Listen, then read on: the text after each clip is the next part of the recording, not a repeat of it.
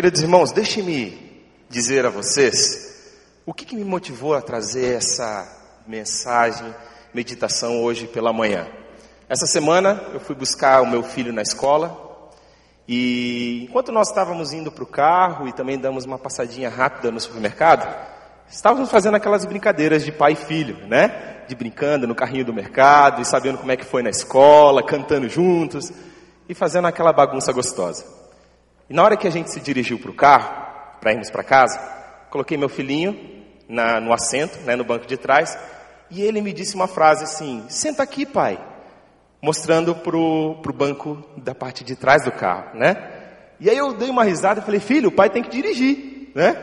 E como um adulto, eu assumi a posição no banco de motorista e fui dirigindo, fui dirigindo para casa. E aquela vozinha gostosa continuava lá atrás no banco de trás do carro: Senta aqui, pai. Senta aqui, pai querendo que eu fosse lá continuar brincando com ele. Chegamos em casa, e aí sim era hora de sentar do lado dele, e aí brincamos de esconde-esconde, bola, cavalo, né? Todas as brincadeiras que a gente gosta de fazer. Mas irmãos, essa pequena frase do meu filho, senta aqui, pai, me fez refletir durante toda a semana sobre o que ele queria me dizer com aquilo, né? Inconscientemente, talvez, na, na visão dele. Meu filho tem dois aninhos de idade. E essa frase me fez pensar o seguinte: eu preciso estar atento ao meu filho, não somente dando e provendo o que ele precisa, roupa, uma carona do carro, alimentos, uma casa gostosa, confortável, escola. Repito, eu preciso estar atento ao meu filho, não somente dando a ele o que ele precisa, mas sendo o que ele precisa que eu seja. Ele precisa que eu seja o pai dele, líder, para ele, amigo dele. Ele precisa que eu seja educador na vida dele, que eu seja conselheiro, que eu brinque com ele. Ele precisa que eu seja na vida dele. E sabe, irmãos, ao decorrer da vida, os nossos filhos, nesse relacionamento pais e filhos, essa frase, senta aqui, pai, ela é repetida várias vezes. Só que às vezes com, de formas diferentes e com tons diferentes. Quer ver uma coisa? Quando seu filho começa a crescer, essa frase, senta aqui pai, às vezes ela vem expressa do tipo, pai, vamos andar de bicicleta? Ou mãe, vamos fazer aquele, aquele bolo juntos, mãe? Ou vem com aqueles pedidos loucos de fim de semana, pai, vamos acampar? Né? Vamos montar uma barraca lá fora de casa, pai? Ou aqui na sala mesmo? Esses pedidos, às vezes, que a gente fica pensando na estrutura, né? Sabe o que é isso, irmãos? Nada mais é do que essa simples frase do meu filho: Senta aqui, pai. Senta aqui, mãe. E os filhos vão crescendo. E em alguns momentos da infância, da adolescência, às vezes essa frase, irmãos, elas podem vir num tom de revolta. Sheila, minha esposa, estava falando comigo de uma vez, ela trabalhava como psicóloga, é, orientando num colégio, e uma menina que era super, super boa aluna, sempre tirava notas boas, sempre era, prestava atenção nas aulas, de repente começou a dar problema na sala de aula e começou a não prestar atenção, tirar notas baixas. Sheila chamou essa menina para conversar. E a frase dessa menina, quando Sheila perguntou: O que está acontecendo com você? Por que você está fazendo isso? Essa menina falou: É que pelo menos assim a minha mãe conversa comigo. Então, é uma forma de dizer também: Senta aqui, pai. Senta aqui, mãe. Só que da forma que eles conseguem expressar. E muitas vezes vem num tom de revolta essa, essa palavra. E os filhos vão crescendo, a frase vai se invertendo muitas vezes. Aí daqui a pouco é os pais que começam a falar, né? Senta aqui, filho, do meu lado, vamos gastar um tempo juntos, você está correndo tanto, faculdade, trabalho, começam as coisas a acontecer. E muitas vezes essa frase começa a se inverter também. Os pais começam a falar, senta aqui, senta aqui, filho. E se você está me ouvindo aqui hoje, adolescente, jovem, que está nessa fase de muita correria, presta atenção a essa palavra do seu pai, pedindo a tua atenção, pedindo um tempo junto, sabe? Presta atenção no que ele quer dizer. Muitas vezes, os nossos pais envelhecem. Sempre nossos pais envelhecem. E essa frase continua a ser dita por parte dos pais: Filho, senta aqui. Vem trazer o netinho para eu ver, para eu brincar com ele. Filho, me leva aqui no mercado, me leva aqui nessa coisa. A mesma frase continua a ser dita nesse relacionamento pai filho. Senta aqui. Senta aqui, filho. Senta aqui, pai. Senta aqui, mãe. E sabe, meus irmãos, a gente precisa entender o que essa frase quer dizer no nosso dia a dia. Desde já eu quero trazer uma, uma palavra aos irmãos. Eu não vim aqui hoje trazer um sentimento de culpa, um, um, um sentimento de é, sobrecarregar tanto a mim quanto os irmãos com essa palavra aqui. Porque nós vivemos uma sociedade que nos culpa de tantas coisas. Não temos tempo para os amigos, não temos tempo direito para a família. Muitas vezes nossos filhos ficam num período longo na escola porque não temos condições de tê-los em casa, precisamos trabalhar uma série de culpas envolvem esse relacionamento pais e filhos muitas vezes. O meu desejo, irmãos, não é trazer mais uma mensagem de culpa para você, algo que você vai sair daqui sobrecarregado pensando nas coisas que você tem que fazer, pelo contrário. O que eu desejo e oro a Deus é que através dessa reflexão aqui juntos, Deus possa tocar o teu coração, mexer contigo, te inquietar, mas no sentido de te mudar, transformar, mostrar onde você pode melhorar como pai, como mãe, como filho, e assim refletimos juntos como podemos louvar ao Senhor com essa transformação. Porque se for culpa, irmãos, amanhã de manhã, quando começar a correria de novo, você vai esquecer e vai entrar no turbilhão. Mas se for o sentimento de transformação, a partir de agora, você vai começar a mudar. E eu oro por isso, para que Deus nos ajude. E todos nós somos envolvidos pela pressão, pela correria do dia a dia. Todos nós somos. E nessa dinâmica, é muito mais fácil nós darmos aos nossos filhos o que eles precisam do que sermos o que eles precisam, porque demanda muito mais tempo, né? E muitas vezes foco o tempo todo. É muito importante isso. Nós precisamos aprender diariamente a ser amigos dos nossos filhos, líderes para eles, pais, conselheiros, educadores. Dia após dia nós estamos aprendendo nessa caminhada. E sabe, irmãos, quando eu leio a Bíblia, Algo que quando eu passo por alguns textos bíblicos que sempre me chama atenção, quando eu vejo a história bíblica contando de um homem que era referencial de fé, um homem que teve um relacionamento lindo com Deus, mas aí quando a Bíblia vai continuar descrevendo a história da família dele, a gente percebe que aquela descendência não seguiu o mesmo caminho do pai. Sempre que eu ouço, leio na Bíblia histórias como essa, isso acende uma luzinha dentro de mim me dá um alerta bíblico no meu coração. Deixa eu lembrar alguns personagens bíblicos que isso aconteceu. O rei Davi, um rei que a Bíblia elogia como um homem segundo o coração de Deus, como um homem temente ao Senhor, mesmo quando pecava, ele se arrependia e tinha uma atitude de adoração, de busca a Deus. Quantos salmos ele escreveu que nós nos beneficiamos até hoje com a vida devocional desse homem, o rei Davi. Mas quando continuo olhando a história da família dele, eu percebo que a sua descendência seus filhos, seus netos, não captaram essa paixão que Davi tinha por Deus. E essa, esse zelo pela palavra de Deus, esse zelo pela presença de Deus foi se afastando da família de Davi, mesmo recebendo uma promessa tão linda da parte de Deus de que a sua descendência sempre estaria no trono do povo de Israel. Nós já vemos os seus netos, Roboão e Jeroboão, dividindo o país em duas, em dois, em dois, em duas partes, né? E ali começando a se afastar dos caminhos de Deus, indo buscar outros deuses. Isso me enche de temor, de pensar um homem que é referencial de fé até os dias de hoje, mas não conseguiu passar isso para sua descendência. Outro homem também que me chama a atenção é o profeta Samuel. Um homem que foi um juiz incrível no tempo dos juízes de Israel, um homem sério na palavra de Deus, um líder referencial para aquela nação, homem que foi usado por Deus para ungir os primeiros dois reis da terra de Israel. Mas quando chega a hora dos seus filhos o sucederem nessa liderança espiritual do povo, os seus dois filhos, Joel e Abias, não estavam prontos para isso. E toda a nação sabia disso. Que, aquela, que, aquele, que aqueles filhos não estavam prontos. Tanto que no versículo 3 do capítulo 8 de 1 Samuel, a Bíblia registra o seguinte: os filhos de Samuel não andaram em seus caminhos. Sabe, irmãos, quando eu olho esses textos da palavra de Deus, uma pergunta que constantemente me faço diante desse grande alerta bíblico de como que eu posso passar um legado de fé e de amor à minha próxima geração, à minha descendência, eu fico a me perguntar: como eu posso ser instrumento de Deus como pai dos meus filhos? A fim de gravar uma fé viva e verdadeira no coração da minha descendência. Como é que eu posso fazer isso? Como que eu posso servir a Deus e honrar a Deus nesse sentido? irmãos, eu não venho aqui com todas as dicas necessárias para que isso aconteça. Eu não me coloco diante dos irmãos com todas as respostas para esse desafio. ou como se eu já fosse dizer uma receita de bolo pronta, faça isso, faça aquilo, não é nesse sentido que eu me coloco diante dos irmãos. Eu coloco-me humildemente como alguém que tem buscado respostas nesse sentido.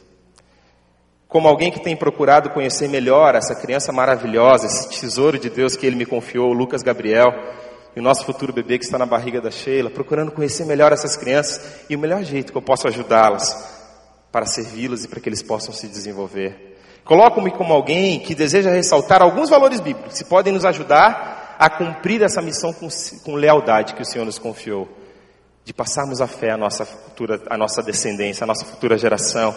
Portanto, a pergunta que eu faço para refletirmos é: como posso ser instrumento de Deus para gravar uma fé viva e verdadeira no coração da minha descendência? Como que eu posso fazer isso? Irmãos, eu sonho no dia que eu puder dizer para o Lucas, vendo os passos que ele está dando, vendo a forma que ele está vivendo a vida. A mesma coisa que o apóstolo Paulo disse a seu filho na fé, Timóteo, em 2 Timóteo capítulo 3, versículo 10, quando, Timóteo, quando Paulo diz assim, você tem seguido de perto o meu ensino, a minha conduta, o meu propósito, a minha fé, a minha paciência, o meu amor, a minha perseverança. Como eu desejo um dia poder dizer isso para o meu filho, olhando os passos que ele tem dado. Mas, irmãos, o primeiro conselho bíblico que eu resgato para que essa missão possa ser cumprida, de gravar a fé no coração da nossa descendência, é diminua o ritmo. Diminua o ritmo. Eu quero te convidar a abrir a tua Bíblia no Salmo 127, versículo 2 e 3. Vamos examinar esse texto um pouco. Salmo 127, versículo 2 e 3. Esse salmo, ele começa no capítulo, no versículo 1, ressaltando para a gente que é inútil construir algo que Deus não está junto. É inútil fazer algo que Deus não está abençoando. É inútil proteger alguma coisa que Deus não está junto com você protegendo. Mas nessa leitura do texto, preparando essa mensagem, esses dois versículos, versículo 2 e 3, me chamaram a atenção, e principalmente a conexão desses dois versículos. Quero ressaltá-los aqui para nós. Vamos ler juntos. Salmo 127, versículo 2 e 3. Será inútil levantar cedo e dormir tarde, trabalhando arduamente por alimento. O Senhor concede o sono àqueles a quem Ele ama. Os filhos são herança do Senhor, uma recompensa que Ele dá. Eu achei tão interessante essa conexão, porque muitas vezes nós estamos trabalhando arduamente por alimentos para conseguir uma herança, para conseguir bens, uma vida, uma vida mais confortável para a nossa descendência, né? Mas esse texto, ele vai lembrar que se o Senhor não está abençoando, a forma que você está fazendo isso é inútil. É inútil. E esse texto vem ressaltar no versículo 3 algo muito interessante: que o Senhor já nos deu uma herança. O Senhor já nos deu um tesouro confiado por Ele. E qual é essa herança, esse tesouro que Deus já nos deu, que esse texto fala? São as riquezas? É o prestígio, o poder, a fama? São os filhos. Os filhos são herança do Senhor, um tesouro que Ele confiou a você. E o Senhor te dá essa riqueza que está bem pertinho de você, para você cuidar, para você se sentir um homem rico e abençoado. Expressão da graça de Deus, como o pastor Manfred aqui falou na oração. Uma riqueza que está nas nossas mãos e precisamos cuidar muito bem, queridos. Sabe? Eu acredito que muitos de nós estamos precisando ouvir isso hoje. Diminua o seu ritmo desacelere. Por que você está com tanta sede e ambição por muitas coisas e deixando de lado aquilo que é essencial na sua vida, a sua espiritualidade, o relacionamento com seus filhos, com sua família? Pare para pensar um pouquinho. Deixe-me explicar um porquê que nós precisamos diminuir o ritmo. E o que eu quero dizer com isso?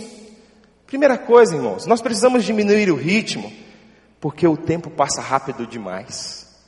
Filhos pequenos daqui a pouco já estão grandes, os filhos grandes daqui a pouco já estão adolescentes. Os adolescentes já começam a ter os seus compromissos, né? E daqui a pouco já não tem mais tempo para a família, muitas vezes. Os pais, quando a gente está nessa fase de jovens, jovens, adolescentes, a gente começa a entrar nessa fase de estudo, trabalho, e daqui a pouco quando a gente percebe, a gente encontrou uma pessoa especial, que vale a pena dividir a vida com essa pessoa, que Deus abençoe, e daqui a pouco já não estamos morando mais com nossos pais. A vida passa de praça demais. Os nossos pais envelhecem, é fase de apresentar essa fase de maturidade dos nossos pais. Passa muito rápido, irmãos. Eu tenho um filho de dois anos. E essa semana, por incrível que pareça, nós tivemos a primeira conversa telefônica completa. Isso me surpreendeu. Cinco frases de diálogo entre eu e ele, né? Eu, eu liguei, ele ligou para mim, né? Minha esposa ligou para mim e eu falei: Ei, filho, tá tudo bem? Tá, pai. E aí, como é que foi a escola, filho? Foi legal? Não. Por que, que não foi legal, filho? Ah, não foi legal, pai. E aí, tá legal a casa da vovó? Ele estava na casa da avó. Tá, filho? Tá, pai, tá legal. Tchau, pai, beijo, te amo. E desligou o telefone. Dois anos, primeira, primeira conversa telefônica. Eu pensei que eu ia esperar isso até uns quatro, cinco anos acontecer, mas como passar rápido, né? Sabe, irmãos, uma vez eu ouvi um pastor que trabalha muito com Ministério Infantil e Famílias fazer um, uma aplicação muito, muito sábia sobre a, como é precioso o nosso tempo com a nossa família. Para ilustrar para os pais das crianças que aquilo que você faz com sua criança nessa semana importa, ele decidiu representar as semanas da vida de uma criança através de bolinhas de gude e colocou isso num pote. Até o seu filho tornar, fazer 18 anos, ele colocou quantas semanas aqueles pais que ele estava conversando teriam com seus filhos.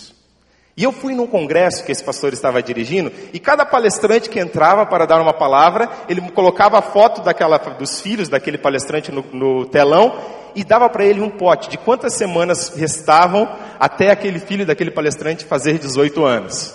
E os palestrantes faziam uma cara assim assustada. Eu fiz as contas de quantas semanas eu tenho com Luquinhas até ele fazer 18 anos. 820 semanas. É pouco, né? Vai passar rapidinho. Eu fiz também uma outra é, representação aqui para termos. Eu coloquei algumas bolinhas de gude dentro de um copo aqui. Esses são o tanto de semanas que você tem com seu filho até o fim do ano. 25 semanas. Você acha pouco? Você acha muito? Eu sei que eu fui tentar colocar nesse potão aqui essas 25 semanas. Olha como é que elas somem. Elas quase não aparecem aqui. 25 semanas. E esse pastor, ele, ele orientava os pais, ou aconselhava os pais, cada semana, tira uma bolinha, para você ver como é precioso o tempo que você tem com seus filhos. Queridos irmãos, nós que somos pais, nós sabemos como esse tempo passa rápido e como precisamos aproveitar cada instante que a gente tem com as nossas famílias. Nós precisamos diminuir o ritmo, irmãos, para ajustar os nossos passos aos passos dos nossos filhos, das nossas crianças ou dos nossos adolescentes. Eu li uma parábola escrita por John Dreher no seu livro Passando aos Filhos, a Tocha da Fé, que contém uma frase que é uma das minhas preferidas. Ele fala assim: Adaptei os meus passos aos passinhos da criança. Nós vivemos num mundo que nos estimula a correr tão rápido, a fazer as coisas com tanta rapidez, com tanta velocidade, com tanta pressão. Estamos sempre atrasados, estamos sempre devendo alguma coisa para alguém. E sabe, muitas vezes nós levamos esse ritmo para dentro de casa. E queremos que a nossa casa comece a funcionar num ritmo empresarial. Que os filhos aprendam as coisas muito rápido. E não é nessa velocidade que nós devemos andar com os nossos filhos, mas devemos adaptar os nossos passos aos passos das crianças, ao passo dos nossos pais idosos. Filhos, ao passo dos seus pais que estão querendo passar tempo com você, precisamos adaptar os nossos passos. Você já viu uma criança andando com seu pai que está com pressa no centro da cidade, os pais dando aqueles passos largos, e a criança tentando acompanhar, assim, às vezes pulando, né? Fazendo aquele, aquela corridinha com os pés, porque não está conseguindo acompanhar os passos dos pais. Às vezes a gente está vivendo assim a vida com os nossos filhos, correndo, e eles estão tentando acompanhar a correria. Mas sabe, irmãos, diminua o ritmo, diminua o ritmo. O teu filho, ele não vai aprender as coisas que você quer ensinar na velocidade que você quer. Muitas vezes. Você vai precisar repetir, falar de novo, ensinar, dar o exemplo para que ele aprenda. Filhos adolescentes e jovens, o seu pai não vai aprender a jogar aqueles jogos de videogame, mexer na, nas, nas coisas eletrônicas de hoje, na velocidade que você quer. Então tem paciência. Quando você era pequeno, ele deixava você ganhar o jogo de videogame. Agora é você que tem que deixar ele ganhar. Mas tem paciência. Joga com ele. Tenha tempo junto. Quando os nossos pais envelhecem, eles não conseguem andar no ritmo que nós queremos. A gente precisa ter paciência. A gente precisa cuidar deles e andar na velocidade deles. O seu filho precisa de alguém disposto a andar no ritmo dele e que o explique o mundo à sua volta pouco a pouco, lição a lição, dia a dia. Querido irmão, diminua o ritmo, porque você precisa aproveitar os momentos simples do dia a dia de forma significativa. Sabe, talvez quando eu comecei a falar que diminuir o ritmo, já está um monte de gente aí me olhando com cara feia, porque diminuir o ritmo significa cortar coisas da agenda, você não conhece a minha agenda a partir de amanhã, pastor, você não sabe o que você está falando comigo, comigo, o tanto de compromissos que eu tenho. Mas talvez a minha palavra, a minha palavra aqui, ela pode não dizer nada de você mudar coisas na sua agenda, ou você rever prioridades, ou você cortar coisas da sua agenda. Muitas vezes Diminuir o ritmo não significa isso. Para muitos, sim. Mas muitas vezes diminuir o ritmo significa você pode diminuir o ritmo e aproveitar os momentos que você já tem com a sua família de forma mais significativa. Deixa eu fazer algumas perguntas, reflita aí. Como é que você está aproveitando o tempo que você tem no carro com seus filhos enquanto leva eles para a escola ou para a casa dos seus pais? Como é que você está aproveitando esse tempo? 20, 25 minutos que você tem com ele. Está aproveitando bem? Como é que você está aproveitando com ele a hora de colocá-lo para dormir? Dez minutinhos que você para ali para ouvir o que ele está acontecendo com ele. Dez minutinhos que você para ali para orar, ler a Bíblia com ele. Como é que você está aproveitando esse tempo? Como é que você está aproveitando a hora do banho, se seu filho é pequenininho? A hora das refeições? Como é que você está aproveitando a hora de levar o seu pai e sua mãe no médico? Ou para fazer compras? Como é que você está aproveitando esses tempos que todos nós temos nas nossas agendas?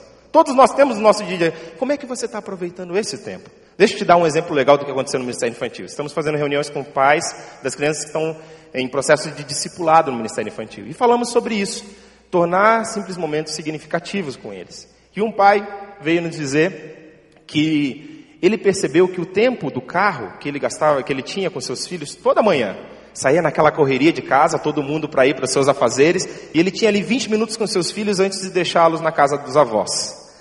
E ele falou, pastor, eu comecei a, a perceber como eu podia aproveitar aquele tempo para pedir desculpa por alguma coisa que eu tinha feito na hora da saída de casa, aquela pressão, aquele estresse.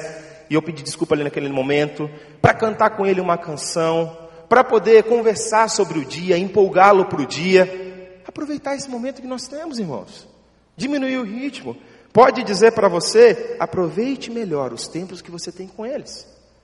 O fato é que os nossos filhos são herança do Senhor, riqueza do Senhor. E nós precisamos aproveitá-lo da melhor forma possível, com a maior intensidade possível. Eu também encolho um outro conselho da palavra de Deus, que vem através de uma pergunta que eu me faço. Segunda pergunta eu faço é: como eu posso levar o meu filho a não somente fazer o que eu faço, mas também a amar o que eu amo? Eu queria te convidar a abrir a tua Bíblia em Deuteronômios, capítulo 6, no versículo 4. Deuteronômios 6, 4. Eu vou ler esse texto aqui do versículo 5 ao versículo 7. Presta atenção. Deuteronômio 6, 5 a 7.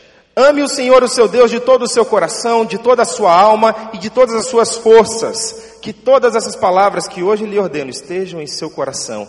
Ensine-as com persistência a seus filhos. Eu queria fazer a releitura desse texto, agora retirando, não lendo o versículo 5. Queria que você percebesse como ele é essencial para esse trecho.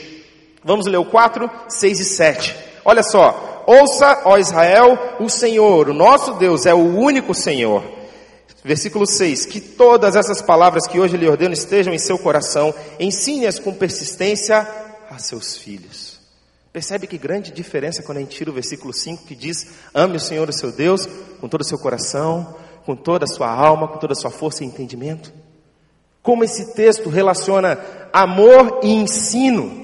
E fala que o ensino vem através do amor, através da experiência. E com esse texto eu, eu paro para refletir e aprendo o seguinte: eu não devo ensinar aos meus filhos somente a fazer o que eu faço, mas devo ensiná-los a amar a quem eles precisam amar, a quem eu amo. E como é que eu faço isso? Amando a Deus, com todo o meu coração com toda a minha alma, com toda a minha força, com todo o meu entendimento e dando exemplo para eles daquilo que eles precisam viver. Certa vez, um amigo meu me disse, em meio a lágrimas, quando eu, Lucas estava prestes a nascer, ele falou o seguinte: Daniel, ensine o seu filho a amar o que você ama. Porque quando eu olho para trás e percebo como conduzi os meus filhos, eu percebo que ensinei-os a fazer o que eu fazia. Eu ensinei eles a irem na igreja, eu ensinei eles a não mentirem, eu ensinei eles a não roubarem. mas faltou ensiná-los a amar o Deus da forma que eu amo. E essa frase me marcou de tal maneira, meus irmãos, porque aquele homem em lágrimas dizendo isso para mim, e eu guardei no meu coração. Eu preciso ensinar ao Lucas a amar a Deus como eu amo. Mas como é que eu faço isso? Como que eu posso levar os meus filhos a amar a Deus como eu amo? E uma das respostas que eu encontro, um dos conselhos que eu encontro é seja íntegro. Aquilo que você aprende aqui na igreja, aplique na sua casa. Aquilo que você vive nessa comunhão de fé gostosa que temos aqui na igreja, viva isso lá na sua casa, viva com integridade, irmãos. Muitas pessoas são extremamente admiradas no seu trabalho, na sua profissão, extremamente admiradas pelos seus amigos, extremamente admiradas na igreja, mas não são admiradas por seus filhos. Querido, Deus pode te ajudar a mudar esse quadro, reverter esse quadro, mas você precisa de integridade. Você precisa viver isso. Queridos pais, como nós precisamos, aqui como igreja, temos uma força de adultos, de pais, no ministério infantil da nossa igreja, para que essa mensagem possa chegar viva ao coração delas. Eu louvo a Deus pela vida de jovens, adolescentes, adultos, que têm abençoado as crianças da nossa igreja com o serviço todo domingo. Mas nós temos carecido de pais, de adultos, nos ajudando a compor as fileiras ali de servos, voluntários do Ministério Infantil, para que possamos ensinar as nossas crianças com paixão, para que possamos ensinar essas crianças a amarem aquilo que nós amamos. E eu convoco você, pai, mãe, adulto, para ajudarmos no Ministério Infantil, a passarmos essa mensagem com vida. Voltando àquele exemplo dos grandes heróis da fé, que não conseguiram passar o seu amor, a sua descendência, vem algumas cenas na minha cabeça. Eu fico imaginando o profeta Samuel proferindo aqueles discursos lindos que ele proferia para toda a nação, convocando toda a nação para um relacionamento mais íntimo com Deus. E naquele mesmo cenário, os seus filhos, ali assistindo, mas não conseguindo reter aquela paixão, aquele amor que aquele pai estava ali conduzindo toda aquela nação. Muitos o admiravam, mas os seus filhos não conseguiram captar isso na sua vida. Os filhos do rei Davi, vendo seu pai tendo um relacionamento íntimo, de paixão com Deus, de intimidade com Deus, mas não conseguindo captar isso para a sua vida, não conseguindo trazer isso para a sua vida. Baseado nessas reflexões, irmãos, eu te incentivo, eu reflito sobre a minha própria vida. Vamos deixar os nossos filhos observarem o nosso relacionamento com Deus. Vamos deixar os nossos filhos verem as consequências práticas do que é ter um relacionamento com Jesus. Vamos deixar vê-los. Vamos ajudá-los a experimentarem o, o, a paixão, o amor, a fé num Deus vivo que age nas nossas vidas. Eu louvo a Deus quando eu cheguei aqui nessa igreja com meus 16 anos e na minha primeira conversa com o pastor Pascoal, ele me desafiou a ir passar um feriado no Circo da Vida, com os missionários do Circo da Vida. E durante minha infância e adolescência eu não era muito acostumado a sair de casa, ficar longe dos meus pais um feriado, principalmente num lugar que eles não conheciam ainda. E os meus pais ficaram com medo, preocupados de me enviar para essa, para essa missão. Estavam ainda, eu tinha acabado de me converter, estavam passando por esse processo de entender um filho agora, vivendo uma paixão diferente. Mas eu louvo a Deus pela vida dos meus pais, tiveram sabedoria e deixaram eu ir aquele feriado, naquele grupo missionário. E como aquilo, como aquele momento me ajudou a solidificar coisas que eu estava aprendendo a tornar prático, a passar para minhas mãos conceitos que estavam na minha cabeça aqui sobre Deus e ver como um Deus real, um Deus que agia no meio das visitas, um Deus que, sabe, tinha, tinham pessoas apaixonadas por esse Deus ao redor do mundo. Eu pude perceber isso. Ajude seu filho a viver essas experiências de fé, viva junto com ele, crie momentos assim, coloque diante do Senhor isso. Como que você pode passar esse amor ao Senhor para a sua descendência, querido irmão? Depois de dito tudo isso, eu preciso lembrar a você que a decisão final, se os nossos filhos preciosos irão seguir os nossos passos de fé ou não, não compete a nós. Essa decisão final não é nossa como pais, é deles. O que nós podemos fazer é apontar o caminho, o que podemos fazer é ser esse bom exemplo, o que podemos fazer é diminuir o ritmo para andar no, no, no, passo deles, o que podemos fazer é passar para eles o amor que nós temos pelo Senhor, de todas as formas que Deus nos permitir, mas a decisão final do que vai acontecer é deles, não é nossa. É como quando a gente está montando um pequeno avião. A gente pode colocar todas as pecinhas certinho nos lugares, com todas as minuciosidades. Nós podemos conferir tudo, checar tudo de novo. Nós podemos nos empenhar ao máximo, mas vai chegar uma hora que você vai ter que colocar o avião para voar. E aí chega a hora do teste. E aí não depende mais de você. Não tem o que você. Lógico, nós como pai continuamos a poder investir na vida dos nossos filhos, mas chega uma hora que eles precisam testar essa fé, o Deus que eles aprenderam na nossa vida, nos nossos exemplos. E muitos pais que estão aqui hoje fizeram tudo o que eu disse. Fizeram tudo de uma forma, da melhor forma que eles podiam, da melhor forma que eles entendiam. Mas mesmo assim, mesmo assim, os seus filhos não estão respondendo da maneira desejada. Eu te encorajo, pai, mãe que está aqui presente nessa situação, a acreditar na forma soberana com que Deus lida com o seu filho.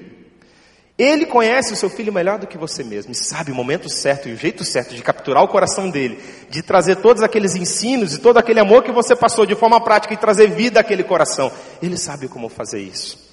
Filho que está aqui presente, que está tentando fazer isso com seus pais, que está tentando passar esse amor para os seus pais, porque aprendeu como isso é precioso. Eu queria te encorajar a não desanimar, mesmo que seus pais não estejam respondendo agora, mesmo que estejam passando por uma fase difícil em que não estão ouvindo suas atitudes e suas palavras. Continue, porque assim você tem honrado a Deus e tem honrado os seus pais tentando fazer isso. Então, continue, queridos irmãos. Eu quero lembrá-los da frase do meu pequeno filho no começo desse sermão. Senta aqui, pai. Senta aqui, pai. Ouça esse pedido de atenção do seu filho, toda vez que ele for preferido. Ouça esse pedido de atenção do seu pai, da sua mãe, toda vez que ela for proferida.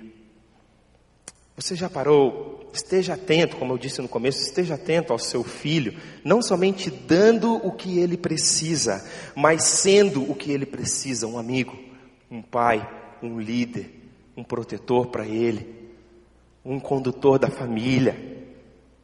Você já parou para pensar também que Deus pode estar dizendo essa frase para você hoje aqui também? Senta aqui, filho. Você está correndo tanto, fazendo tanta coisa, preocupado com tanta coisa que às vezes até me envolve mas o que eu queria hoje, filha, é que você sentasse aqui do meu lado e aproveitasse desse momento comigo. Senta aqui, filha, eu quero te mostrar quem eu sou. Eu quero te fazer crescer como pessoa. Senta aqui, meu filho. Eu convido você agora, querido irmão, que se sentiu tocado por esse desafio de passar a fé e o amor à próxima geração, à sua descendência. Lembrando de tudo que conversamos aqui, que não, não podemos somente dar o que os nossos filhos precisam, mas ser o que nossos filhos precisam. Precisamos muitas vezes diminuir o ritmo, porque o tempo passa rápido, depressa. Porque nós precisamos ajustar os nossos passos aos passos dos nossos filhos. E precisamos tornar momentos simples significativos, ressignificando-os. E porque não podemos somente ensinar aos nossos filhos a fazer o que fazemos. Porque isso são regras muitas vezes são ensinamentos muito saudáveis, mas não pode parar aí. Precisamos ensiná-los a amar quem nós amamos. Querido irmão, esse é um desafio tão grande, tão intenso para nós como pais ou como filhos que estão tentando fazer isso com seus pais, que eu te convido que se nesse momento você sentiu tocado ao Espírito Santo de mudar uma dessas coisas, de rever uma dessas coisas, eu te convido a se colocar de joelhos no seu lugar e pedir a graça o poder e a sabedoria de Deus para fazer isso. Amém?